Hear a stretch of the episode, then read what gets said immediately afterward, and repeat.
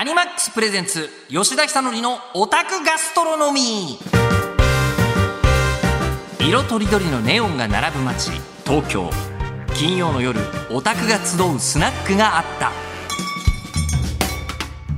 はいいらっしゃいませ。どうも日本放送アナウンサーとは、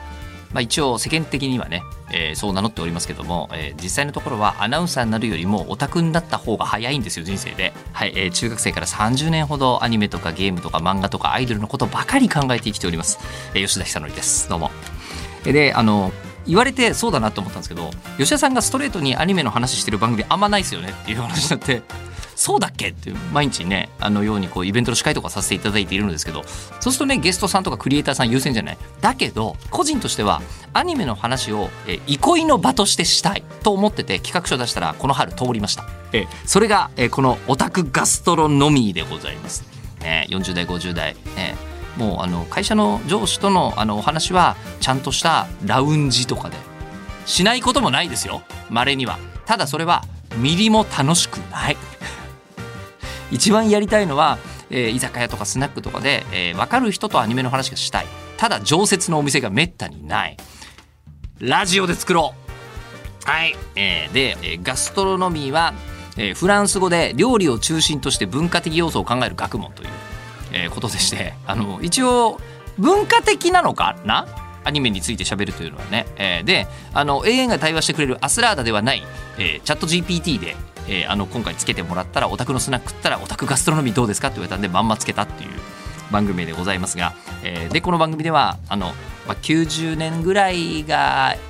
熱いかなと思いつつ、まあ、その後もどうせずっとオタクでしょ？聞いてくれてる人も、えー、最新のこの4月に始まったアニメはどうだこうだみたいなのも絶対あると思うんですよ。えー、個人的にはね、えー、このシーズンは天国大魔教は本当にすごい。地獄楽もかなりよという。天国大魔教ちょっと見てください、えーまあ、そういう最新の話もしますが懐かしい話もいっぱいしますと。いうことで、まあ、アニメ漫画 PC ゲームガジェット、えー、オタクのお酒が進む話をお届けしていきたいと思っております。で番組への、えー、感想や質問もお待ちしております。受付メールアドレスはオタクアットマーク 1242.com 取れちゃった OTAKU アットマーク 1242.com、えー、これが当店のオーダー窓口になってますんで、えー、あのこれ僕が買ってやってるじゃないですか。あなたも買ってやっていいですからね。これやってくださいみたいなとかいつでもお待ちしております。でツイッターで感想をつぶやく際は「ハッシュタグオタガス」カタカナでオタクガストロノミーなのでオタガスと4文字書いていただきたいと思います。えでは、え、先週ねあの1回目にあの作品をテーマに選んだらメールが爆発するという本当みたいなぐらい来たというですね、えー、ことで金曜の夜その続編です。オタガスでごゆっくりお過ごしください。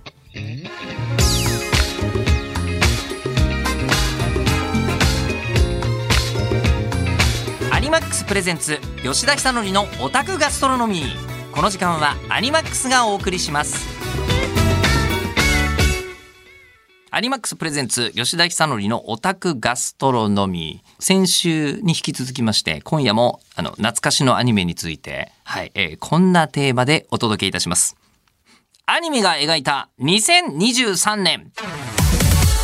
あ、アニメの得意技ですよ。僕は今2023年初めて体験してるようですがオタクとしてはもう随分何度も経験してるわけですよ。2023年を。えー、でまあ、例えばねアニメはもう近未来を描くのは得意なのでアニマックスで4月から放送開始するバーチャル世界を舞台にした絆のアリルみたいなのもあったりしますが、まあ、90年代のあの頃に作られた作品だとまあ北斗の拳とか正確に言うと80年代からもうやってたけどね、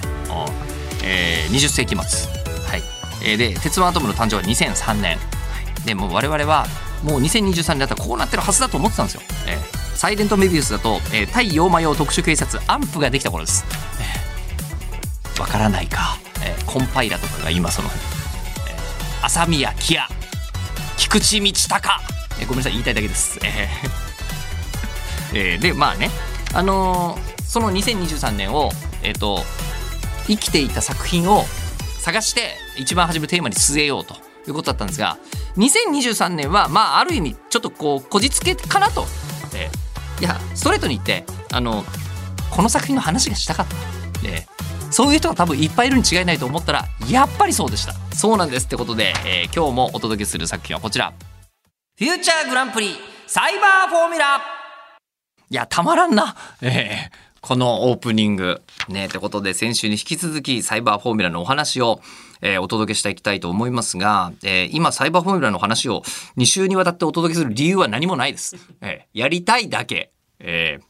ー、で、1991年に放送してたんで、私は16歳だったんで、まあ、本当に生き、生きのいいオタクでしたよね。えー、何やってたかっていうと、えっ、と、秋葉原でパソコンの部品とかソフトとか見て、神田の、えっ、とね、書店ブックマートと、えー、グランデとコミック高岡に行って、えっ、と、そういうものを買ったり読んだりして、えー、帰ってくるっていう生活をしていました。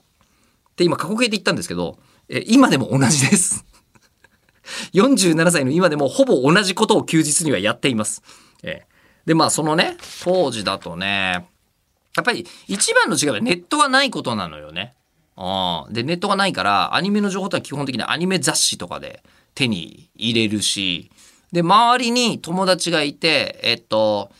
配信とかも当然ないから、VHS の貸し借りをむちゃくちゃしてました。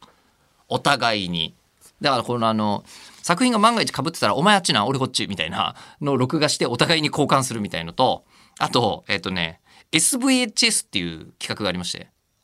知らない？おお若者が一人も分かっていない VHS をちょっと高画質で撮れる SVHS っていう企画があったんですよ。対応してるテープとデッキじゃないと使えないんだけど、でもその SVHS の、えっと、VHS に3倍ってあるの知ってる ?3 倍、120分のテープなのに360分撮れるようになるモードがあったんですよ、当時。で、えー、その3倍にすると画質が落ちるわけですよ。ものすごく。でも落ちるけど、まあまあね、メディアの価格も安くはないですから、高校生とかに対して見ると。で、そうすると、SVHS も3倍モードが搭載されてたんですよ。でも SVHS を3倍で、えー、録画すると VHS の標準よりも画質が良かったんですよ。もう全然ピンときてないね。まあいいんです、いいんです。そういう時代です。で、サイバーフォーミュラは、そうだね。キャラクターで特にレーサーがイケメン揃いになり始めたのも、この辺からかもしれない。それよりちょっと前というのは、なんかこう、ライバルキャラとか悪役キャラはすごいデブみたいなのとかもいっぱいいた感じだった時代から、こっから敵もシュッとしてるライバルもみたいな感じになってきた頃ですね。えー、さあ、ということで、そこに影響を受けた方々、ね、いっぱいいますよ。あ、サイバーフォーミュラがモータースポーツを大前してますけど、確かにこの頃、もうちょっと後だね、イニシャル D とか、バリバリ伝説とかも。うん、この辺はね、漫画がこの時代だと熱かったな。えー、いきます。中野区のラジオネーム和孝さんからメールいただきました。えー、新番組スタートおめでとうございます。えー、初めからサイバーフォーミュラということで、40代には胸熱な特集ですね。あ、40代、50代の方に楽しんでいただきたいと思ってます。勝手ながら。えー、30代以下の方は、えー、ガン無視して構いませんから。流しといていただければ。えー、で、えー、そのね、和孝さんは、えー、すごいですよ。いろんなことやってます。アスラーダカラーのバイクを制作。あの青い機体がかっこいいわけですよ。スゴーレーシングのあのカラー。えー、で、サイバーフォーミュラは人生で最も愛したアニメ作品で、大人になった今でも所有していた大型バイクをアスラーダカラーに塗装して、えー、本当にアスラーダに乗ったような気分を味わいながらツーリングをしたりして楽しんでおります。これわかります。これあの、パワーで、こう、すごいマシンに乗ってる時のあの感覚みたいのが、サイバーフォーミュラには画面にすっごい出てるんですよね。はあ。いや、で、あとですね、えー、放映当初、僕は中学3年生で、隼人より1歳年上でした。サイバーフォーミュラとの出会いはアニメ雑誌のえ新番組の告知記事で掲載されていたヒロインであるアスカのイラストが可愛いと一目惚れ、え以後30年以上経過した今でも理想のタイプのね、理想の女性のタイプを聞かれると、アスカと答えています。私の地元関西ではなんと早朝5時からの放送で、ほら来た当時 VHS テープに録画予約して見ていました。ほらそうなんですよ、みんな。一部のアニメオタクのみぞ知る作品で、えー、学校のクラスでも見ていたのは自分だけで、えー、取りためた VHS テープを半ば強引に友達に渡して不況に勤めていたのを思い出します。ああいやでもどうかなや布教してたかというとうちの学校オタク多かったんでしかも男子校だったんで、あの、みんなが結構なんか、こう、肩身が狭い思いをしてたみたいなこと言うじゃないですか。1ミリもしてないんですよね、私。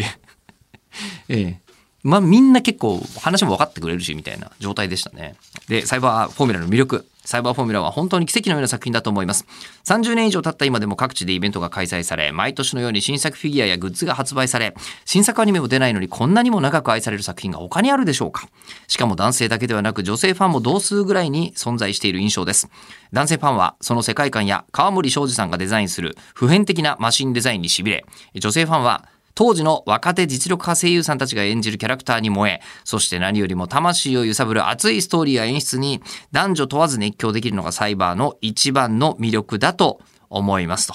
で、で、今年は2023年、え嘘のような話ですが、最後のシリーズであるサイバーフォーミュラ真の舞台の先の未来を生きることとなってしまいました。えここらでサイバーフォーミュラの新作が見たいと思っているのは僕だけじゃないはずです。サンライズさん、福田監督、何卒サイバーの新作をよろしくお願いいたしますというのをいただきましたが、えこれはあくまで僕にしか届いていません。あとは、これ、言いましょうか。ラジオネーム M 原さんからいただきました。ありがとうございます。さあ、まさかサイバーとは嬉しくて思わずメールを送らせていただきました。ね。今の時代だとサイバーってサイバーパンクエッジランナーズとかになりますからね。ねさて、えーサイバーの魅力といえば、マシンのデザイン、ストーリー、音楽など様々ですが、一番は何と言ってもキャラクターだと思っています。確かに。特にキャラクターが心身ともに成長していく過程が大好きです。えー例えばテレビ版では、いかにもなお坊ちゃまだったランドルが、えー続編となる OVA で立派な男に成長していったのが印象的です。なるほど。えーで、男子小学生だった自分には、イシュザークとメッサーウィングは刺激的で、えー登場してからずっとランドルをひいきにしていたので嬉しかったです。ヨッピーさんにとって印象的なキャラクター、好きなキャラクターは誰でしょうか？えっとね、あの、そもそもが、えー一番引っかかってたのが新庄だったんですよ。新庄直樹。えーまあどっちかっていうと一番初めの頃は割とエリート感出して出てきたんですけど、基本的に、えっ、とね、ついてないのよ。新庄。いろいろと、こう、あの、こう、一番上のランクから落ちちゃったりとか、で、トップ走ってたんだけど、えー最終的にレースなんだけど、最後、燃料切れしちゃうんですよ。新庄が、まあ、あの、自分で、こう、レースのサーキットを、マシンを押していくっていう、ここまでハイテクで押しに押してきたのに、最後に自分で押していくシーンみたいなのがあって、超かっこいいなと思って、あああれはすごい好きなシーンだったなっていうのも覚えてるんですけど、で、そこの時の、その新庄の声をやってるのが、緑川光さんなんですよ。で、緑川光さん、まあ今でも大活躍されている声優さんじゃないですか。でも確かにこの頃はまだ若手でいらっしゃいまして、で、えー私、23歳で日本放送に入るんです。で日本放送に入って、まあ、あの、周りの同期の人とかは、あの日本放送にユーミンとかがいるので、うわーみたいなことでびっくりしてるわけですよ。ユーミンがいるみたいなのでびっくりしてるんだけど、えー私だけ、あの、日本放送で CM 作ってるんですね。ラジオ CM。で、ラジオ CM 作るときに声優さん来てくれてるんですよ。毎週毎週。来てくれてるときに当時、お台場なんですけど、日本放送。お台場のその CM のあの収録に、まあ、新人はすごい時間かかるから、もうずっとついて見て勉強しなさいみたいなとこで行ったらそこに緑川光さんがいたんですよ。ええー、みたいな。緑川さんみたいなことになっていて、いや、緑川さん、いや、もうサイバーフォーミュラ大好きでした、みたいな話をしたら、あ、そういう人来るんだ、みたいなことをあの声で言ってもらうっていうのがあってたな。めちゃくちゃ思い出すな。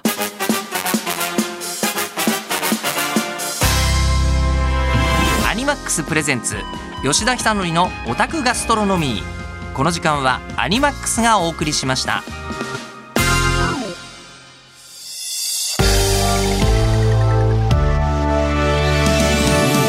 日本放送アナウンサー吉田久典と名乗るのはもう申し訳ないですね。完全に趣味人として喋ってますから、えー、吉田久典がお届けしました。アニマックスプレゼンツ吉田久典のオタクガストロノミー。そろそろ閉店のお時間でございます。はい、えー、ということでここでアニマックスさんからのお知らせでございます。本当に感謝しております、えー、アニマックスは最新ヒットアニメから普及の名作アニメまで、えー、最新だと絆のアリルとかね。大の大冒険スラムダンクルパン三世転生したらスライムだった件キングダムベルセルクなどを楽しみいただけるアニメ専門チャンネルです。え今日はですね、まあ、サイバーフォーミュラの話しましたけどレースアニメは名作がたくさんありますアニマックスだとイニシャル D、えーバリバリ伝説などを放送しておりますので皆さんもぜひアニマックスをチェックしてみてくださいで今日ねメールものすごいもらったんですよえー、テラさんいいですね。えー、あの、菅生飛鳥のキャラソン、三石琴乃で Love Motion をリクエストします。ごめんなさい、これ俺が持ってなかったんでえーあ、ちなみにさっきのあの Winners、えー俺の CD からかけた。えーそうなのよ。えー他にもですね、えっ、と、これ、ラジオネーム、かやくうどんさんとか、沖松浦子さんとか、王林環奈さん、牧高橋さん、M さん、ドーラさん、ガサツさん、ものすごい量の、えーフォーミュラー、サイバーフォーミュラー愛をいただきまして、えーありがとうございます。あの、ただあなたがやりたいものまだありますよね 待ってます、えー、であのそれはオタクアットマーク 1242.com OTAKU アットマーク 1242.com まで、えー、送っていただきたいんですが、えー、もう一個コーナーとかもやろうよラジオだしっていうのもあってでねあの、まあ、ラジオのゲストとかも呼ぶつもりありますよ。今のとこ。懐かしのね人たちめっちゃ呼びたいよね。いや田中理恵さんとか呼ぼうか。久しぶりに。あのコーナーで考えたのはあのスタッフが若いんです、えー、で,、えー、でねアニメの例えが全く通じない可能性がちょっとあって例えばね僕らは重いものを押してるとさっきもちょっと言いましたけどこうあのあ新庄もあの時重かったのかなみたいなことを思うわけですよ。えー、ねあの燃料切れの時の新庄直樹かみたいなのがすごいあるわけですよ。えー、でサイバーフムラで言うんだったらそうですね、えー、なんかさものすごいツンツンしてる元気な雑草とかこうあったとするじゃないですか。でいくらやってももう全くこう折れる気配がないブリード加賀の前髪かいや今ラジオの向こうの40代には伝わっている。あんなにちゃんとヘルメットとかしてるのにやったらこの必ずピーンってなってるんですから、えー、っていうようなやつを、えー、そうですね。メールの件名は空振りアニメ例えにしましょう、えー、空振りアニメ例えと書いて、えー、そうだね。じゃあまずは困った時とかもらう？困った時どれぐらいあなたが困っているのかをアニメで例えて「不思議の海のナディアで」えー、ノーチラス号の沈みゆく中でフェイトさんが閉じ込められた時のジャンぐらい困ってるとかそういうの今スタッフは誰も分かってはくれないが、えー、分かってくれる人はこれそういうのでください。えー、オタクアットマーク 1242.com、OTAKU アットマーク 1242.com です。えー、ツイッターで感想をつぶやく際は、ハッシュタグ、オタガスとつけてツイートしてください。えー、ということで、この時間のお相手はニッポン放送アナウンサー吉田尚記です。これ抜群に楽しいな。えー、金曜の夜、オタガスでまたお会いしましょう。